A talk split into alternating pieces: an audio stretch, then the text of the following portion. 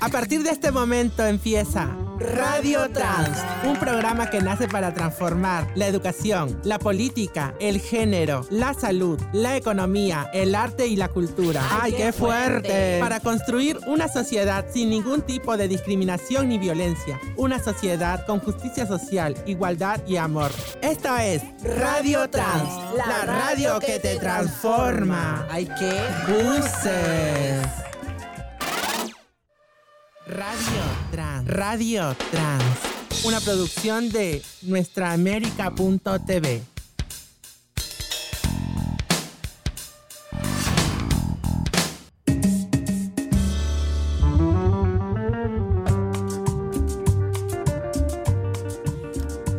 Imainaya Yayaikunas, Tareikunas, Guarmicunas, Sutil Migaela, Tracacha, Afroandina. ¿Cómo están amigos, amigas? Bienvenidas a Radio Trans, una radio que ha nacido para transformar la economía, para transformar el género, el arte y la cultura, para hacer pedagogía política sobre los principales problemas que afectan a las mujeres, a las personas LGTBI y a la ciudadanía en general. El día de hoy vamos a abordar un tema sumamente importante para los bolsillos de las personas trans y de la ciudadanía en general. Vamos a tocar el tema que muy pocas veces se habla en espacios y medios de comunicación y para eso nos van a acompañar dos personas valiosísimas el día de hoy. Hablaremos eh, sobre economía trans y sobre las personas de género no binario. Para eso nos acompañará G. Santos de Fuerza No Binaria y Leila Huertas, la directora de Féminas Perú. Vamos a abordar en el primer bloque la economía de las personas trans y en el, el, en el tercer bloque vamos a abordar la problemática de las personas no binarias. Y para eso me acompaña hoy nuevamente en el panel Maju Carrión, Erika Rodríguez y Catalina Girá. ¿Qué tal, Maju? ¿Cómo estás? Hola, Gaela. Hola, ¿cómo están? A todos los que nos escuchan.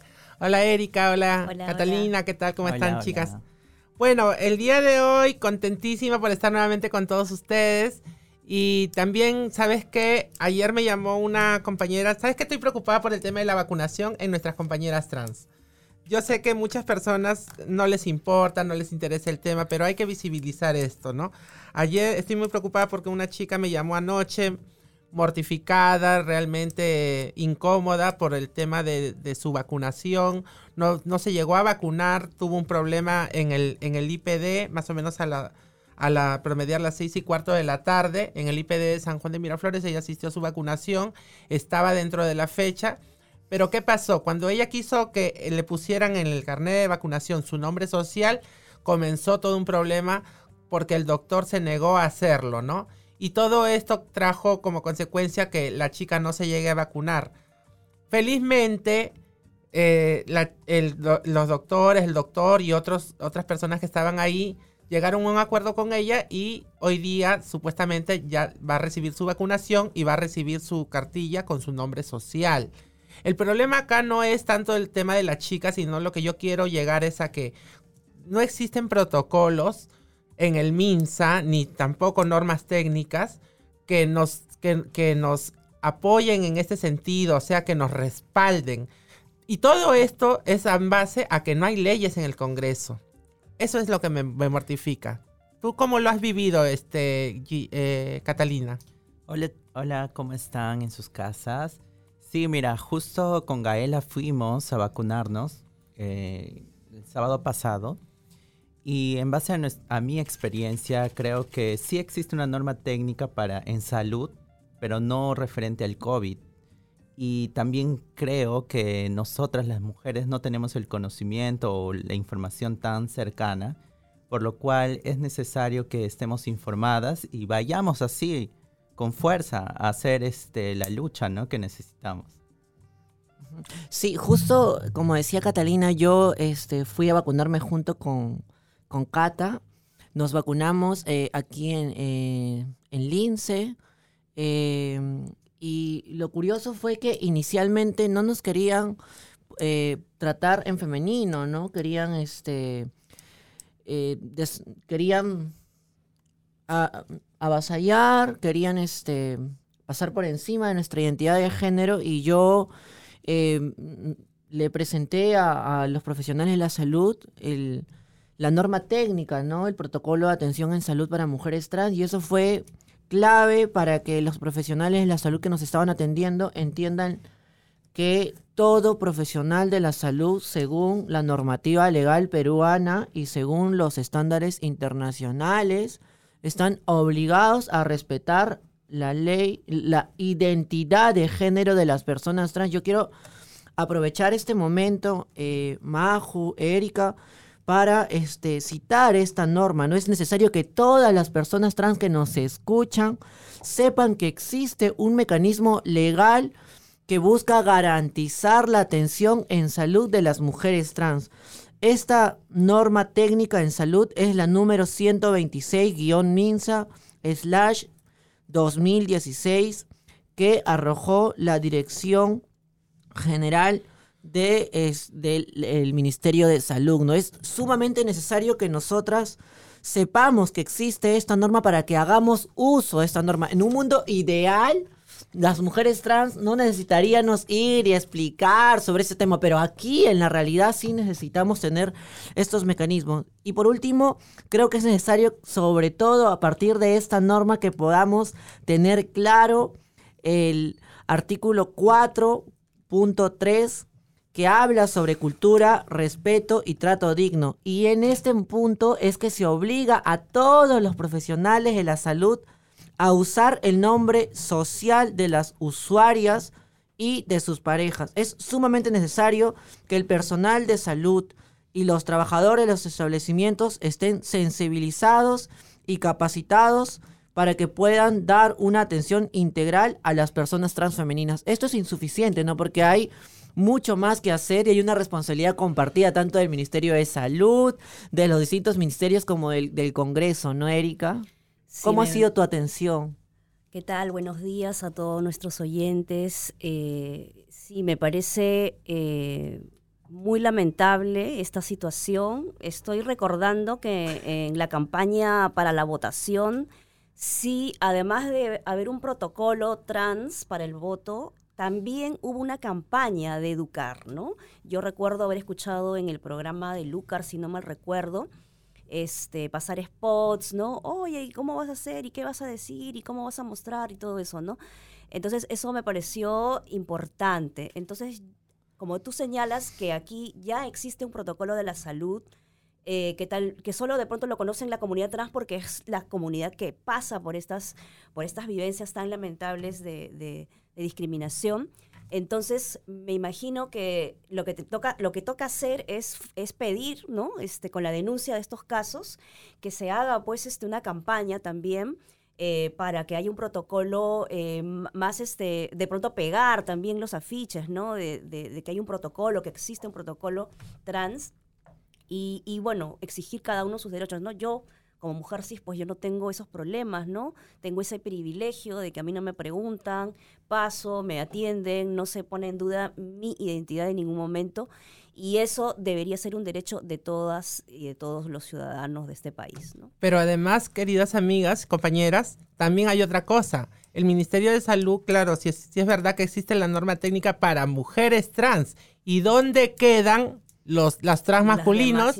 ¿Y dónde están los no binarios? ¿No?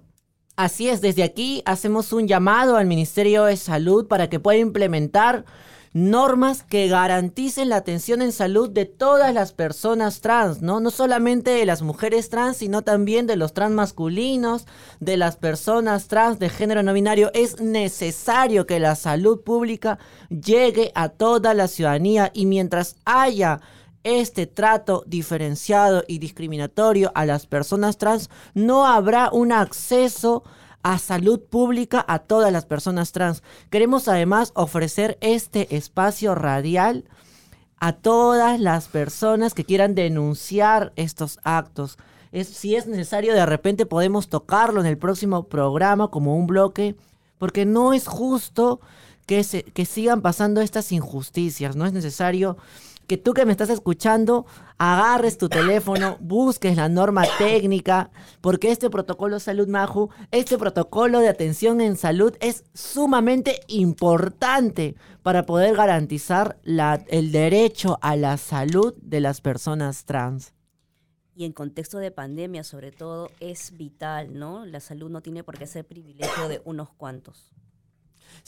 Y también creo que hay que seguir yendo, ¿no? Hay que seguir teniendo esa fuerza, esa valentía, a pesar que nos discriminan o nos tienen un trato diferente, seguir yendo, seguir em, peleando por nuestros derechos, ¿no? Que nos identifiquen, que nos pongan nuestro nombre social, que creo que es muy importante.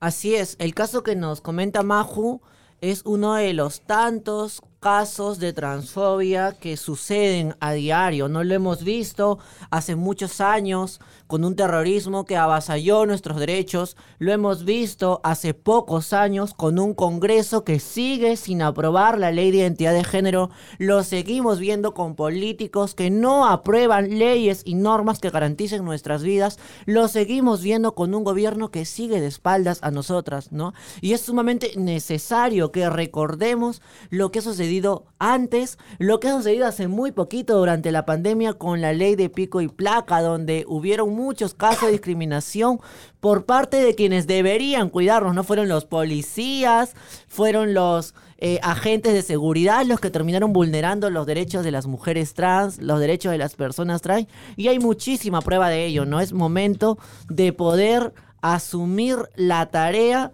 de eliminar la transfobia y para eso es necesario medidas concretas y efectivas para sancionar, erradicar y prevenir todo acto de discriminación y violencia.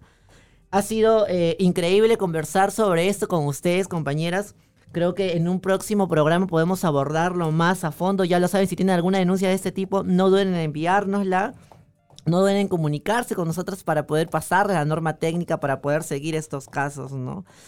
Por ahora eh, vamos eh, cerrando este bloque y en el próximo vamos a tener a Leila Huertas. Ella es directora de Féminas Perú y estará con nosotras para poder hablar sobre la economía de las mujeres trans, sobre la economía de las personas trans, sobre la situación económica en la que se encuentran las personas trans de este país. Es sumamente necesario abordar este tema porque cuando se habla sobre economía no se piensa en las mujeres trans, no se piensa en los trans masculinos, no se piensa en las personas eh, trans de género no binario y es sumamente necesario hablar sobre la economía de las personas trans desde nuestras experiencias. Es necesario preguntarnos cómo se ganan la vida las mujeres trans en este país, cómo hacemos para poder costear los gastos de nuestra canasta básica familiar,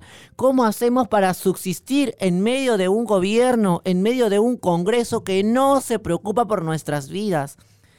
Es sumamente necesario poner este tema sobre la mesa porque esto nos va a permitir seguir reflexionando sobre la necesidad de contar con políticas públicas, normas y leyes que garanticen nuestras vidas. Así que en el próximo bloque estaremos con Leila Huertas. Nos vamos a la primera pausa del programa y tras la pausa conversamos con la invitada de hoy, la entrevista, la activista trans peruana Leila Huertas para hablar sobre economía de las mujeres. Ya regresamos.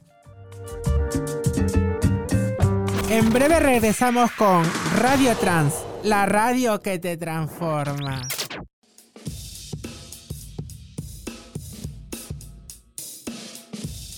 Cable a Tierra un podcast para aterrizar de manera simple todas esas ideas difíciles y complejas de la economía y la política.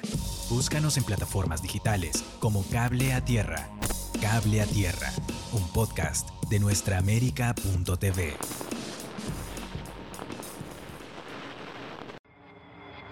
La pandemia trajo muerte y deuda a Latinoamérica. Te contamos cómo se siente esta deuda en los hombros de la gente. Testimonios y expertos nos cuentan cómo lo han vivido, estudiado y gestionado desde el ámbito popular hasta las instituciones estatales y regionales. Escucha La deuda sobre nuestros hombros. Primer episodio de Cable a Tierra. Podcast disponible en las principales plataformas digitales.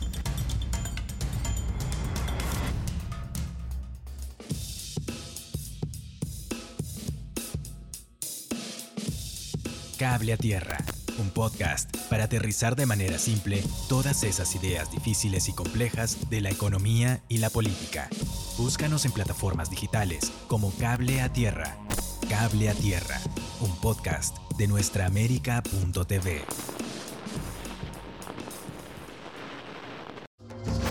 Volvemos con Radio Trans, la radio que te transforma.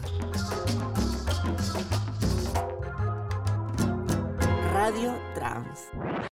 Ya regresamos aquí a Radio Trans, la radio que te transforma en un programa más no acto para antiderechos, no acto para transfóbicos, no acto para aquellos que buscan negar la existencia de las personas en toda su diversidad. Aquí estamos luchando de este espacio radial por un mundo más justo, con justicia social y con igualdad.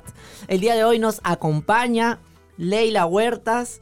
Ella es peruana, ingeniera, eh, se define como feminista, serrana, dirige la Asociación de Féminas, una organización que promueve lo comunitario y los nuevos liderazgos en favor de los derechos de las mujeres trans en medio de una sociedad igualitaria. ¿Cómo estás, Leila? Cuéntanos cómo te ha ido. Hola, Gaela. Gracias por la invitación. Bien, bien, bien, tranquila. Eh, avanzando y generando empoderamiento, como bien lo has mencionado, no tan necesario para el desarrollo del país. Qué gusto tenerte aquí con nosotras, Leila. Para nosotras es, es una enorme alegría que nos acompañes. Eh, varias de nosotras hemos seguido de cerca el proceso que ha tenido Féminas, la lucha que viene desarrollando durante muchos años y creo que eh, queda en la historia de la lucha como una de las organizaciones que sigue construyendo la igualdad a su paso que sigue forjando nuevos liderazgos, que sigue peleando con derechos de las, de, por derechos, no solo de las personas trans, sino también de las distintas luchas, ¿no? Yo he visto a féminas en distintas protestas sociales, en distintos momentos de la historia reclamando y exigiendo justicia, exigiendo igualdad, exigiendo este peleando por una salud pública, por una educación, ¿no? y creo que eso es positivo. El día de hoy te convocamos, Leila, aquí para que podamos hablar sobre la economía de las personas trans y de manera concreta queremos hablar contigo eh, acerca de la situación económica de las mujeres trans. Cuéntanos, Leila, em, de qué viven las mujeres trans, cómo es la economía de las mujeres trans y de las personas trans en el Perú. Bueno, es súper importante reconocer que cada población tiene una idiosincrasia específica, una, un ámbito de desarrollo específico y creo que el Estado tiene la responsabilidad de poder mirarlo y evaluarlo desde ese punto de vista. El periodo de pandemia ha sido una muestra clara de cómo el Estado no ha estado preparado para ello y lamentablemente por eh, mucho sector antiderechos dentro del Estado, ¿no? que más allá de mirar el bienestar de toda la población, pues solamente tiene un afán de mantener una agenda estática, llena de prejuicios y, eh, y, y, que no beneficia a una sociedad en común como lo somos todas.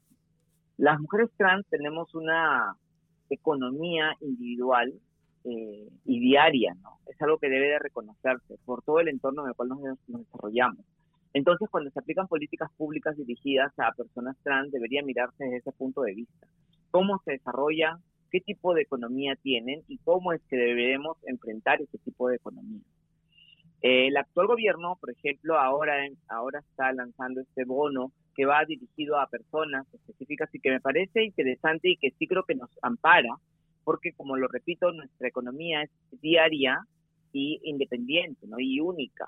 La gran mayoría de nosotras vivimos solas, hemos sido excluidas de nuestro hogar, hemos tenido que, que emigrar dentro del propio país o eh, también algunas personas trans extranjeras han migrado y también de la misma forma no están cercanas a la familia y viven solas.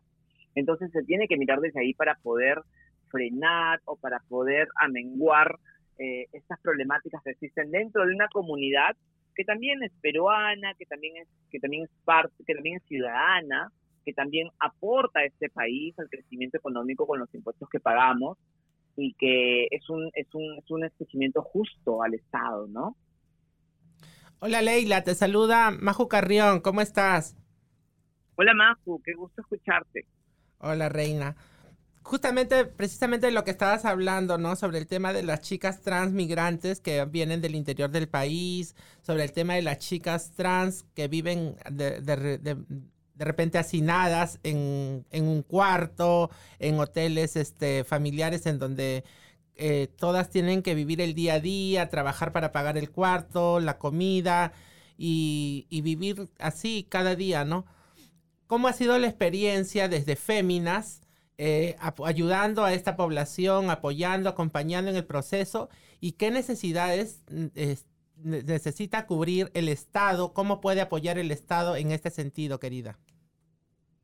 Mira, eh, ha sido un trabajo duro, ha sido un trabajo duro porque no es un trabajo de masa, con los cuales tú puedas llegar fácilmente, ¿no? Somos una población que se encuentra excluida, pero por estar excluida o escondida, eh, no es, o, mejor dicho, por el hecho de ser excluida o escondida, no es a simple vista, ¿no? Entonces sí creo que demanda un involucramiento más importante y un trabajo mucho más fuerte del Estado para poder identificar esto. Nosotros hemos podido hacerlas, desde Féminas eh, y, bueno, como bien lo mencionó Gaela, no es un trabajo de un momento a otro, ¿no? Venimos seis años ya trabajando en este tema y les habla alguien que quizás es producto de todo un eh, sistema de empoderamiento económico, social, de cooperación internacional hacia mujeres trans que va dando frutos, ¿no? Y entendiendo también cuáles han sido quizás las, o mejor dicho, cómo este empoderamiento se ha ido mejorando, ¿no? Y se ha ido identificando realmente los puntos flacos que hemos tenido. Entonces,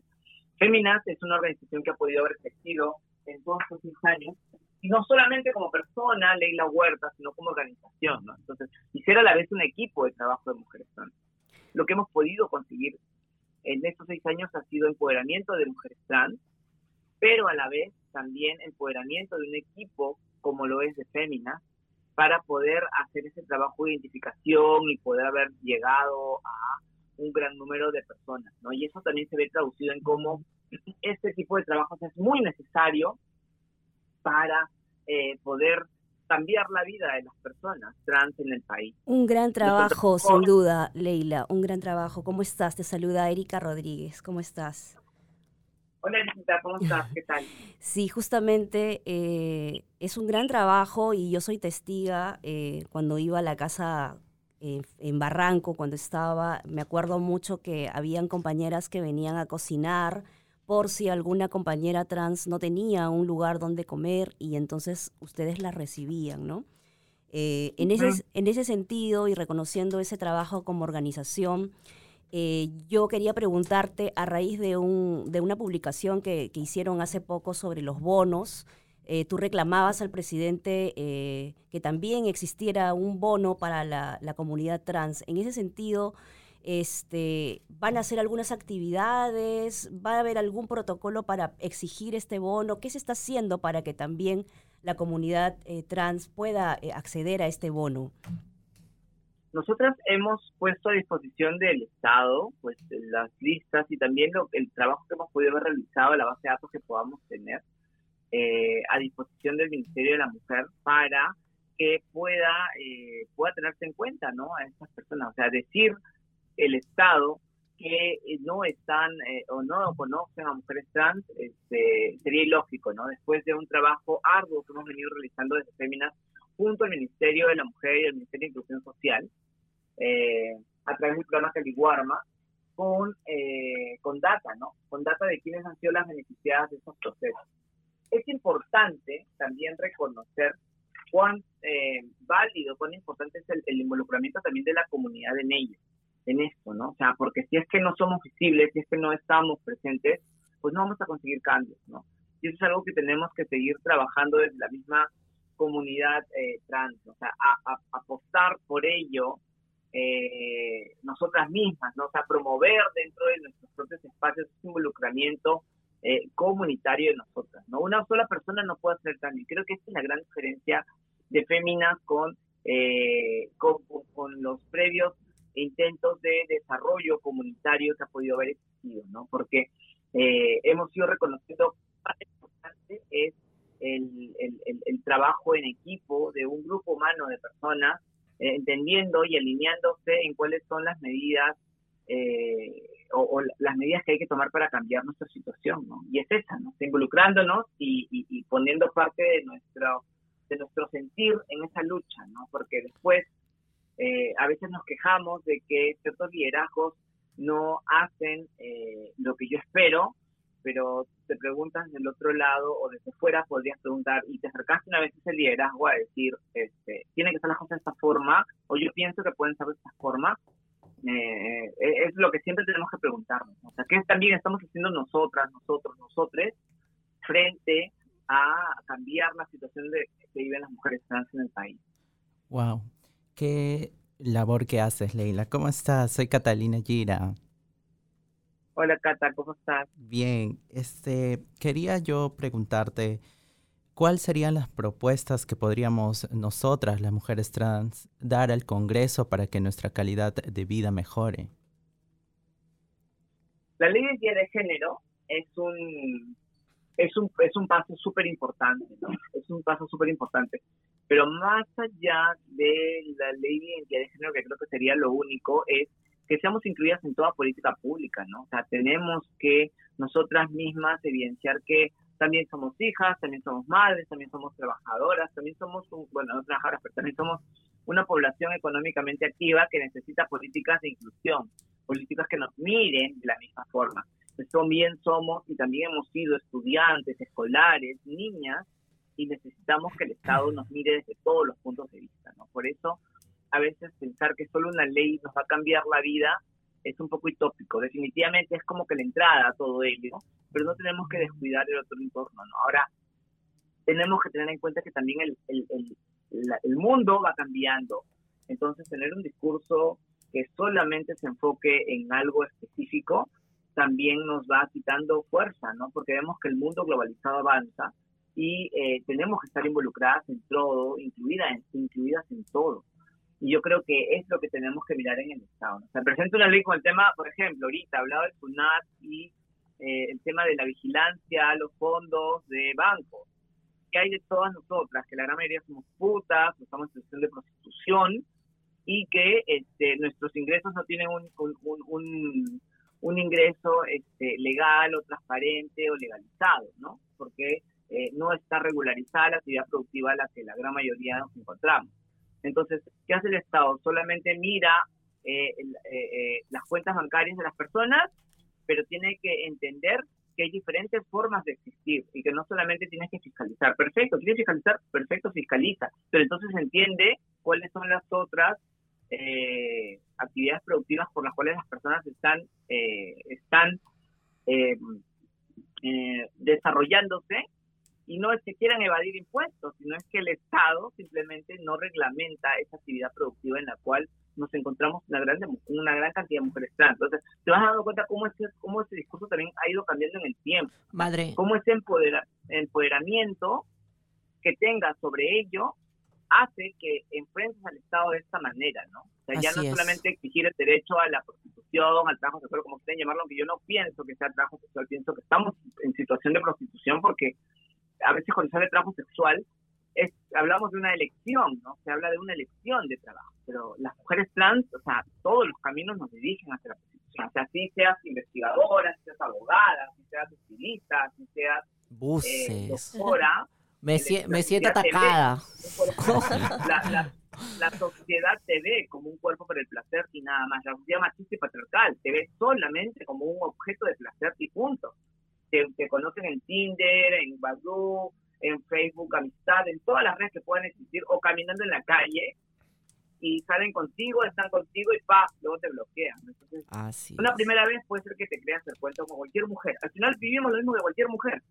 Pero dos, tres, cuatro veces, ya no, pues, ya ves cómo sacas provecho de una situación. Entonces, el tema de la prostitución es una cuestión muy arraigada y como consecuencia del Estado, como consecuencia de cómo se mantiene un Estado machista y patriarcal. Eso es algo que también tenemos que tener súper claro todas nosotras. Totalmente de acuerdo. Lo que evidencia eh, todo lo que nos has mencionado es la existencia de un sistema machista, patriarcal, que termina levantando una estructura transfóbica que violenta de manera continua y permanente a las mujeres hasta precarizar nuestras vidas, hasta vulnerabilizar nuestras existencias. Por eso no es casual la situación de precariedad económica en la que se encuentran la mayoría de las personas trans, ¿no? Casi eh, todos miran con desdén a la prostitución, ¿no? Sin embargo, cuando se oculta el sol, van a esos lugares donde las mujeres trans ejercen eh, servicio, ¿no?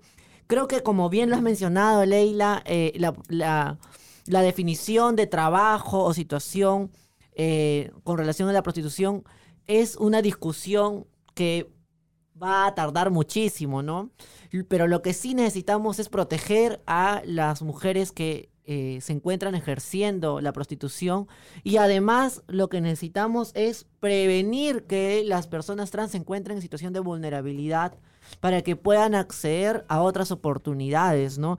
Ha sido realmente... Eh, genial escucharte, Leila, desde este cuestionamiento a los antiderechos que están dentro del Estado, hasta la reflexión de las, de las personas trans, una población migrante que tiene que huir de sus regiones, que tiene que huir de este país, hasta el empoderamiento que vienen construyendo hace más de seis años como féminas, ¿no? Ha sido importante además todo lo que nos planteas con esto de los impuestos. Mucho se habla sobre las personas trans y se cree que no pagamos impuestos. Sin embargo, nosotras pagamos impuestos a diario, desde los cosméticos que usamos, las cirugías que nos realizamos y todo lo que vamos adquiriendo a lo largo de nuestra vida. Sin embargo, ¿cuántos de esos impuestos que pagamos se nos retribuyen en derechos? ¿Cuántos de esos impuestos que nosotras ponemos al servicio del Estado se nos retribuye en normas que garanticen nuestras vidas, que nos garanticen una vida libre de violencia, ¿no? Qué interesante todo lo que planteas, madre.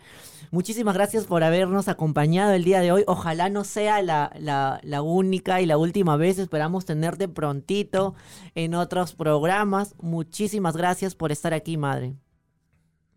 Claro que sí, gracias a ustedes por la invitación, éxitos en este proyecto interesante, importante e importante, ¿no? Importante llevar nuestra voz más allá gracias a todas ustedes, Maju, Erika, Catalina. Estoy contenta de verlas en un espacio como este y contenta de seguir aportando. Gracias. Gracias, Leila. Ha sido interesante todo lo que ha planteado Leila y va a ser mucho más interesante lo que viene tras la pausa porque vamos a conversar acerca de las personas trans de género no binario. Imagínense si todo lo que ha planteado Leila es sobre la situación económica de las mujeres trans en el Perú, cómo la estarán pasando los trans masculinos, cuál será la situación económica de las personas trans de género no binario. Sobre eso conversaremos un poquito con G. Santos tras la pausa, un activista eh, de que forma parte de Fuerza No Binaria. Ya regresamos con eso y mucho más tras la pausa. En unos segundos volvemos. Esto es Radio Trans, la radio que te transforma.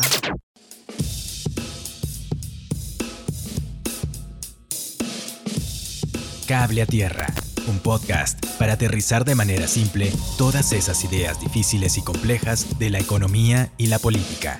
Búscanos en plataformas digitales como Cable a Tierra.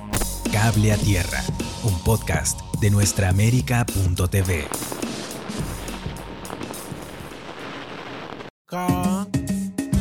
Esto es Radio Trans, un programa para transformar la educación, la política, el género, la salud, la economía, el arte y la cultura. ¿Qué? Para construir una sociedad sin ningún tipo de discriminación ni violencia. Una sociedad con justicia social, igualdad y amor. Sabrás. Esto es Radio Trans, la radio que te transforma. Radio Trans. Radio Trans. Una producción de nuestraamérica.tv. Radio Trans. Algo suave. ¿Hay qué? La radio que te transforma. La radio que te transforma.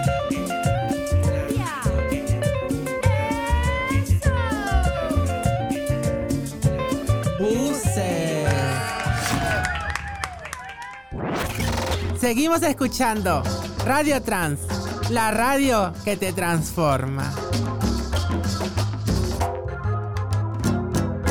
Buses.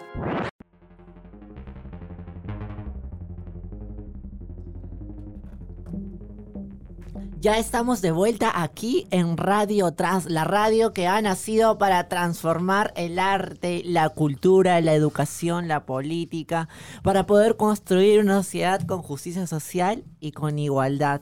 Qué interesante todo lo que hemos venido hablando desde las vacunas hacia las personas trans dentro de la pandemia, hasta la situación económica de las mujeres trans en el Perú. Y en este bloque vamos a hablar sobre las personas de género no binario. ¿Qué son las personas de género no binario? Son aquellas que no se identifican como hombre ni como mujer. Aquellas que salen todos los días a luchar por su identidad, a seguir con sus sueños, a alcanzar sus metas y que producto de expresar quiénes son reciben una serie de vulneraciones, ¿no? Y es necesario hablar sobre estos temas, pero es necesario además hablar sobre estos temas con personas de género no binario para que puedan expresar lo que sienten, lo que son y sus problemáticas. Es necesario darles voces a las personas de género no binario para seguir haciendo pedagogía, para seguir derribando prejuicios, destruyendo estereotipos y por eso hemos invitado el día de hoy a G. Santos. G. Santos es una persona de género no binario, luchadora. Yo le conozco hace varios años. Hemos estado juntos en distintas luchas. Hemos salido a pelear por la educación, por la salud, por un mundo más justo, por la ley de identidad de género, por el matrimonio igualitario, por el amor y por la vida, ¿no? G. Santos es activista, es este, parte de Fuerza No Binaria y nos acompaña el día de hoy. ¿Cómo estás, G? Hola, ¿qué tal, Gabriela? ¿Cómo estás? ¿Qué tal, amorcito? Eh, queríamos aprovechar este espacio del programa para empezar a hablar sobre las personas de género no binario. Es necesario que quienes nos escuchan sepan que las personas trans eh, somos diversas, ¿no? Y en medio de toda esa diversidad no solo hay mujeres trans o transfemeninas, sino que además hay transmasculinos y hay personas de género no binario, hay trans no binarias. En el, programa pasado, estuvo, revisa nuestro programa pasado, estuvo Antai hablando sobre los transmasculinos y en, esta, eh, en este programa queremos compartir contigo acerca de las personas de género no binarias. Espero que no sea la, última vez. Este es en realidad eh, el inicio de una de una conversación, de un diálogo permanente, ¿no? Y queríamos, quería preguntarte, aprovechar, G, para que tú me puedas responder y nos puedas eh, compartir qué es ser una persona de género no binario, amorcito. Bueno, una persona de género no binario es una persona que no se identifica eh, por completo con alguna de las identidades binarias, ya sea hombre o mujer, porque o no se identifica para nada o se identifica parcialmente, ¿no? Eh, puede crear un nuevo género o simplemente puede fluctuar entre los géneros existentes. Eh, y para ello eh, no necesita, pero muchas personas acceden a transformaciones físicas, ¿no? transiciones físicas a través de procesos quirúrgicos o hormonas y este y expresiones de género que van más allá de lo reglamentado, ¿no? Hola G, ¿cómo, cómo estás? Te, te saluda Majo Carrión. Hola, ¿qué tal? Hola G. Mira, sabemos que ahora desde el Congreso se está impulsando unas leyes para poder acceder a la identidad de género para las mujeres trans. ¿Cómo te sientes tú como persona no binaria de que estas leyes no las están incluyendo ni a trans masculinos ni tampoco a las personas de género no binario, ¿no? Teniendo en cuenta que hace poco en Argentina se han aprobado leyes al respecto. Sí, eh, justo eh, la ley también de, de identidad eh, de, cambio de nombre de identidad de género no abarca en la mayoría de países a personas de género no binario, no es nuevo, ¿no? Eh, dentro de, de, lo que se conoce como marco legal general, y hablamos internacional, tampoco se considera a las personas de género no binario, entonces no tenemos como una base específica de dónde decir que, que provienen nuestros derechos porque no se nos considera. Argentina en realidad es un hito, es algo nuevo eh, que está marcando eh, una legislatura interesante dentro de, Latinoamérica y en general del mundo. Eh, en realidad que no nos consideren para las leyes de identidad de género y en general para, leyes que abarcan la, la diversidad de las personas LGBT y más, eh, nos duele un montón porque hace que nuestro nuestra identidad no sea invisible y a la vez sea mucho más difícil poder llegar a la concientización hacia las personas y a la vez acceder a nuestros derechos no eh, muchas personas incluyéndome de, género no binario este no tenemos acceso a, cambios de nombre y por lo tanto eh, tenemos eh, que día con día es enfrentarnos con este problema de ser llamados bajo un nombre que no nos no nos representa no eh, además que tenemos que luchar también con la idea de que si no nos sentimos eh, mujer o hombre consideren que somos el género opuesto por default o sea y no es nuestro sentir. Entonces también tenemos que luchar con esa idea de, de construir el binomio género eh, de manera diaria y constante. Entonces siento que el hecho de que salgan leyes eh, transpositivas, eh, lo único que termina haciendo es, al no incluir a las personas de género no binario, hacer mucho más difícil para nosotros eh, el acceder a nuestros derechos porque nos sigue poniendo una traba eh, a nosotros, ¿no? Qué interesante lo que cuentas. Hola, G, te habla Erika Rodríguez. Eh, sobre todo, Muy interesante, sobre todo para las personas eh, cis que no están involucradas con el tema, ¿no? Este, y, bueno, eh, sabiendo que perteneces al colectivo de Fuerza No Binaria, yo quería preguntarte em, qué otros colectivos también existen no binarias en el Perú y cómo están articulando eh, su lucha aquí, ¿no? Si están haciendo actividades, si, si están, este, tienen, tienen una agenda ya este, eh, clara eh, y, qué están haciendo, ¿no? En estos momentos. Ya, eso es complicado cuando formamos fuerza no binaria e intentamos hacer un mapeo de otras organizaciones no binarias. La única que encontramos era una que estaba desactivada en San Marco, eh, y, y la encontramos porque eh, buscamos en la red de Twitter, pero no, no. Eh, y lo que hemos notado es que muchas personas de género no binarios eh, normalmente las aman. Eh, lo que termina pasando es que optan por estar en grupos de diversidad transmasculina y es ahí donde empiezan su formación como a redescubrirse y a darse cuenta cuál es su verdadera identidad, ¿no? Eh, y no y lo que termina pasando es que un grupo de diversidad transmasculina termina articulando con personas de género no binario. Eh, es muy difícil crear un grupo de y nos fue difícil crear el grupo de eh, fuerza no binaria nos tomó bastante tiempo hacerlo la verdad. Y articular una agenda en conjunto igual eh, no ha sido posible porque como digo no hay colectivos en el Perú eh, en realidad Fuerza No Binaria es como el colectivo más visible ahorita eh, que está tratando de hacer actividades, ¿no? Lo que sí hemos logrado es por un tiempo tener eh, activistas dentro del espacio que sean de Cusco, de Arequipa eh, y de otras regiones.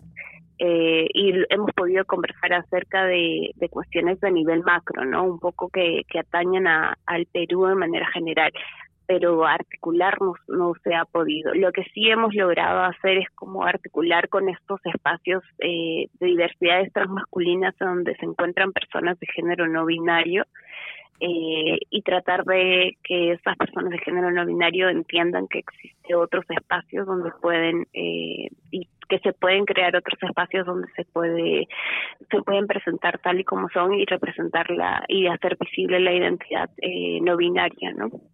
Interesante lo que me comentas. Hola G, ¿cómo estás? Soy Catalina Gira. Mucho gusto. Eh, yo quería saber o preguntarte, ¿qué leyes deberían existir para las personas no binarias? Bueno, en leyes creo que hay un gran consenso dentro de las personas trans. Eh, nos sumamos a la idea de una ley de identidad de género, nos sumamos a la idea de una ley trans integral eh, el problema es que muchas personas de género no binario no son trans. Entonces, al momento de, presentar leyes trans inclusivas, es necesario también considerar que las personas de género no binario pueden o no pueden ser trans. Y eso creo que genera una traba, porque creo que es algo único dentro de las personas de género no binario, ¿no? Esa dualidad entre trans y no. Eh, lo otro es eh, que las personas de género no binario deberían tener acceso al cambio de nombre, eh, lo cual es importante. También hay intervenciones quirúrgicas de manera gratuita y hormonales, tratamientos hormonales, eh, porque muchas de las personas también pasan por eso. Em, y otra cosa eh, que es bastante importante es la atención de la salud, que ahorita es como un tema prioritario. Eh, el, utilizar los, los pronombres correctos para llamar a las personas de género no binario, utilizar el nombre social, si es que no hay cambio de nombre, o el apellido en todo caso. Eh, lo otro es eh, la atención especializada a personas de género no binario eh, y hogares, albergues. es necesario también considerar eso dentro porque muchas personas de género no binario son excluidas de sus casas. Eh, hemos tenido conocimiento de que muchas personas de género no binario no informan, no hablan sobre su identidad por miedo al rechazo familiar eh, y lo que termina ocurriendo es que comienzan a vivir su identidad una vez que salen de la casa eh, entonces es mucho más complejo porque se lleva una doble vida y aquellas personas que lo dicen o que lo demuestran a través de su expresión de género terminan siendo rechazadas por la familia entonces, hogares, albergues donde se puedan encontrar a personas de género no binario, albergar a personas de género no binario, sobre todo jóvenes, es importante. El cupo laboral también es importante. Y otra cosa que dentro de Fuerza No Binaria estamos impulsando bastante es que dentro de los crímenes de odio o dentro de... Eh, eh, la agravante en discriminación se considere eh, la discriminación por expresión de género, porque no solamente consideramos que atañe a las personas de género no binario, sino también a las personas trans en general. Eh, la discriminación por la apariencia física, la, la expresión eh, y por las conductas, ¿no? Entonces, eh, también a la mano con eso pensamos que debería haber el cupo laboral sin discriminación, eh, y, lo cual nos consideramos importante eh, dentro del dentro del Estado y dentro de empresas privadas también. y, bueno, creo que eso es lo que se me ocurre por el momento, ¿no? Yo creo que es básico poder impulsar todo, todo lo que has ido mencionando, G, porque mientras no se aprueben estas normas específicas que garanticen una vía libre de violencia a las personas de género no binario, a las trans no binarias, pues se seguirá replicando la violencia a personas por ser quienes son, ¿no? Y creo que es sumamente necesario todo lo que nos plantean, sobre todo, G, porque yo he escuchado muchas veces dentro del mundo del activismo, dentro de los espacios de quienes luchan contra la homolesbobitransfobia, decir que no es tan importante que este, hablar sobre las personas de género no binario o que pueden esperar porque primero vayamos por, la, por las mujeres trans y los hombres trans o que, ay, no, después ya veremos eso, ¿no? Y a mí me, me, molesta y me entristece al mismo tiempo este tipo de posiciones porque creo que no deberíamos replicar la violencia que hemos sufrido a lo largo de nuestra vida, ¿no? Tenemos que eh, intentar acoger todas las luchas y parte de acoger todas las luchas es ser conscientes de que las personas de género no binario tienen una problemática y que es necesario luchar para ponerle fin a esas problemáticas. Me, este, me emociona haberte escuchado, G, te, te quiero un montón y espero que no sea la, la, la, este, la última vez que te tengamos aquí. Ojalá podamos seguir haciendo cosas juntes, eh, con Fuerza No Binaria. Desde aquí le mando un abrazo enorme a Fuerza No Binaria que sigue luchando y construyendo la igualdad a su paso. Muchísimas gracias por estar con nosotros el día de hoy, con nosotras el día de hoy, G. No, un placer. Muchas gracias por invitarme y por darle la tribuna a personas de género no binario para hablar sobre sus identidades, Gracias, corazón. Ha sido este genial escuchar todo lo que G nos ha compartido. Eh, nos vamos a la pausa en este programa, pero cuando volvemos tendremos el bloque cultural. No se vayan, seguiremos preparando mucho más para ustedes. Ya regresamos. En breve regresamos con Radio Trans, la radio que te transforma. La pandemia trajo muerte y deuda a Latinoamérica. Te contamos cómo se siente esta deuda en los hombros de la gente. Testimonios y expertos nos cuentan cómo lo han vivido, estudiado y gestionado desde el ámbito popular hasta las instituciones estatales y regionales. Escucha La deuda sobre nuestros hombros. Primer episodio de Cable a Tierra. Podcast disponible en las principales plataformas digitales.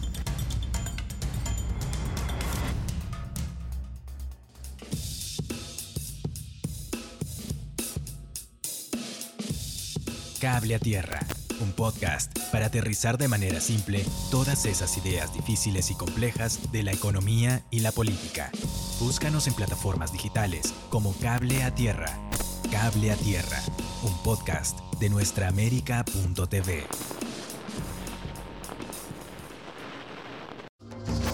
Volvemos con Radio Trans, la radio que te transforma. Radio Trans.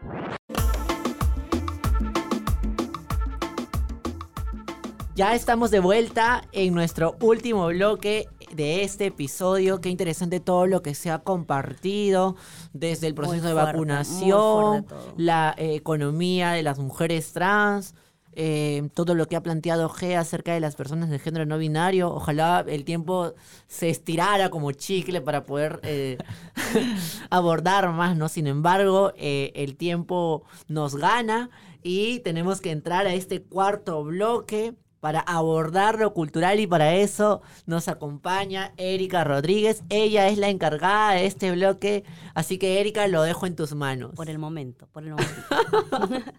bueno, sí, este programa ha estado recontra fuerte eh, y también vengo con una denuncia antes de pasar al, al, bloque, ¿no? Este, quiero este, em, eh, hace presente que escritores y periodistas peruanos están recolectando firmas eh, de apoyo al escritor nicaragüense Sergio Ramírez, quien está siendo acosado por el gobierno de Daniel Ortega, acusado de traición a la patria y fomentar violencia según eh, el régimen simplemente por ser opositor al gobierno, ¿no? Entonces todos los escritores y escritoras, escritores que quieran firmar, este, por favor, a las páginas correspondientes a mostrar su apoyo. Bueno, Ahora, eh, este, en esta ocasión voy a eh, recomendar dos poemarios importantes con temática trans, eh, publicados este año. El primero es una plaquette del poeta trans no binario Mar Machado, que es un poeta venezolano, titulado Mitología Personal. Y el segundo es un libro del poeta español Bruno Simiano, más conocido en Instagram como Transpoesía, ¿no? con su colectivo Transpoesía quien ha sido reeditado por tercera vez bajo el sello Bauman y Segadores. El título del poemario es Pelos y Hogares y el libro se puede conseguir en España, México, Puerto Rico, Chile y Argentina y también pueden visitar las redes de Transpoesía para contactarse. Bueno, rápidamente. Mar Machado es eh, de Venezuela, eh, es un poeta trans no binario justamente, egresada de la Universidad Central de Venezuela en la licenciatura de Trabajo Social, especializada en la atención de niñas, adolescentes y adultos en situación de calle o de consumo de sustancias psicoactivas. Actualmente se dedica a la escritura creativa y video art. Es tallerista y prepara un libro de microcuentos. Pueden ver su trabajo eh, de video art y en su Instagram llamado Uno y la misma cosa. Bueno, estuve viendo el poemario, la verdad que es un poemario bastante íntimo, es un, es un, poemario plaquet, ¿no? Eh, se titula Mitología Personal.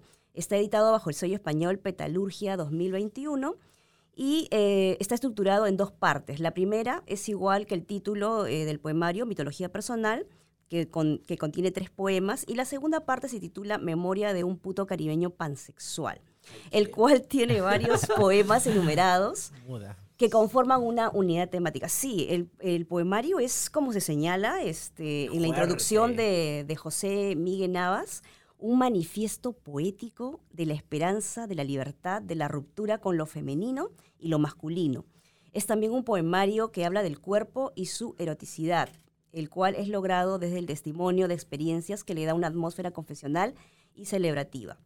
De ese poemario voy a leer eh, el primero que se llama La rabia. Todavía, cuando alguien me dice que no, que no puede amarme, que le da miedo esto que soy, mi cuerpo se desploma en los extremos de la fragilidad.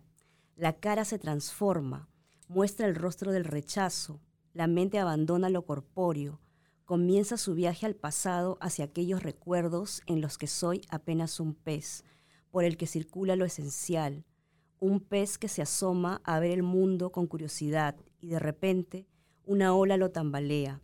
Su cuerpo colapsado es arrastrado a la profundidad donde el frío rompe, filtra, desborda e inunda las branquias que en defensa propia se contraen y el calor se repliegan.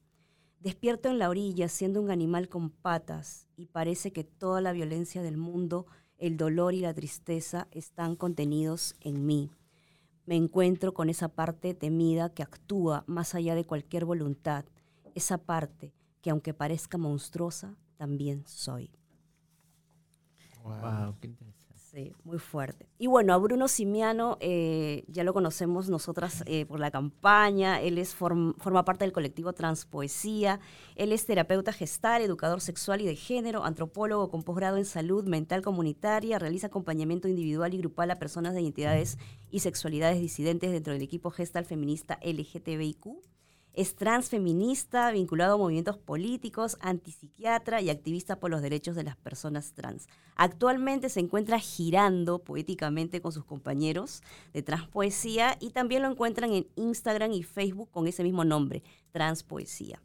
Eh, voy a, reseñar eh, su poemario Pelos y Hogares, poemario trans de editorial Bauma y Segadores. Eh, es un poemario de 136 páginas con 46 textos poéticos dividido en seis capítulos. Eh, además, también con su grupo de Transpoesía, Bruno hace video art también, ¿no? Eh, y bueno, voy a leer de, de ese poemario el poema que se titula Eso. Eso, soy eso. Soy el chico con tetas del gimnasio soy la chica con bigote del metro. Soy un chaval que le sangra el coño. Soy una chavala con la voz sospechosamente grave. Soy la boyera rara de la fiesta. Soy el trans que no termina de hacer como Dios manda las cosas. Soy eso, a lo que no sabes indicarle dónde está su baño, a lo que puesto a elegir, el que más le pegaría es el de las sillas de ruedas. Soy eso, que no sabes ni, ni, habrá cumplido los 18 años, a lo, que pides el DNI y nada de lo que pone te cuadra. Y además, al parecer, ya va para los 30, al que miras de arriba abajo en bucle, para ubicar en su cuerpo qué es exactamente lo que te desconcierta. Algo no encaja. ¿Dónde? ¿En qué parte? Busca la trampa. Y sí, Soy un pestillo echado. También soy una ventana bastante indiscreta donde mirarte tú con tus problemas. Soy el zoológico del vagón, la complicidad contra una agresión. Soy lo que he decidido. Estoy orgulloso de mis delitos, de haber robado libertad, haber expropiado el placer. Jugué con los límites y he llegado a este sitio. He ido hasta donde me ha alcanzado mi equilibrio, mi salud, mi fortaleza personal. Si algún día nos encontramos y es bonito, no quiero que te enamores como te enamoras de los chicos. No quiero que te enamores como te enamoras de las chicas. No follaremos, desde ahí no voy a cumplir, a responderte como tal. No sé si tiene sentido, porque no sé explicarlo, pero cuando suceda, quizá nos entendamos, quizás me entenderás o no. Quizás es que soy algo que no se entiende, es que quizás lo asumo, porque hoy me desperté y me di cuenta que pese a todo y gracias a todo, estoy en el preciso y precioso sitio exacto, donde de momento, por hoy y por fin, deseo de veras estar. ¿Y tú qué eres? Pues eso. Yo solo voy a decir que si es que Bruno va a venir a Perú, le lo puedo albergar dentro de mi cuarto. Querida, hay cola, hay qué cola. Qué lindo, qué lindo lo que has, lo que has leído, de verdad. es una poesía poderosa, búsquenlo en sus redes, este, porque además que viene acompañado con, con música, con sus compañeros, que es hace, un, hace de la experiencia poética muy, muy, muy íntima y, te toca, te, te, te, destruye, te, rompe la cabeza. Y te describe, ¿no? Te describe. O sea, yo sentía que mientras ibas leyendo el poema, me iba describiendo quién soy, o, me venían varios reflejos de momentos de mi vida, ¿no? Y eso es el arte poético. El arte poético te tiene que romper el cerebro, te tiene que. Eh, hacer sentir este, agrado o desagrado. Tienes un momento de ternura y luego de placer. Sí. Te veo así muy emocionada, Gael. Ay, es que me encanta Bruno, sí le leo, me encanta. Además ha sido parte también de la campaña. En, cuando estuvimos en campaña nos apoyó. Y tiene, tiene muy buena poesía, ¿no? Me encanta. El próximo sábado tocaremos poesía trans peruana, porque ahora ha tocado extranjeros y entonces viene la segunda parte. Genial. Entonces, eso es, ha sido todo por este programa. Ha sido genial eh, poder tener este tipo de temas sobre la mesa, reflexionar colectivamente, compañeras, todas acerca de esto. Muchísimas gracias por acompañarme una vez más aquí en Radio Trans, un programa radial que ha nacido para poder construir una sociedad con justicia social y con igualdad. Un programa no acto para antiderechos, un programa no acto para fundamentalistas, un programa no acto para quienes terminan pisoteando los derechos de las mujeres. Así que esto ha sido todo por hoy en Radio Trans. Nos vemos, chao. Aquí termina Radio Trans. Te, esperamos en el siguiente programa. Somos Radio Trans, la radio que te transforma. Ponlo en tus alertas. ¿Hay qué? Radio Trans es una producción de nuestraamérica.tv.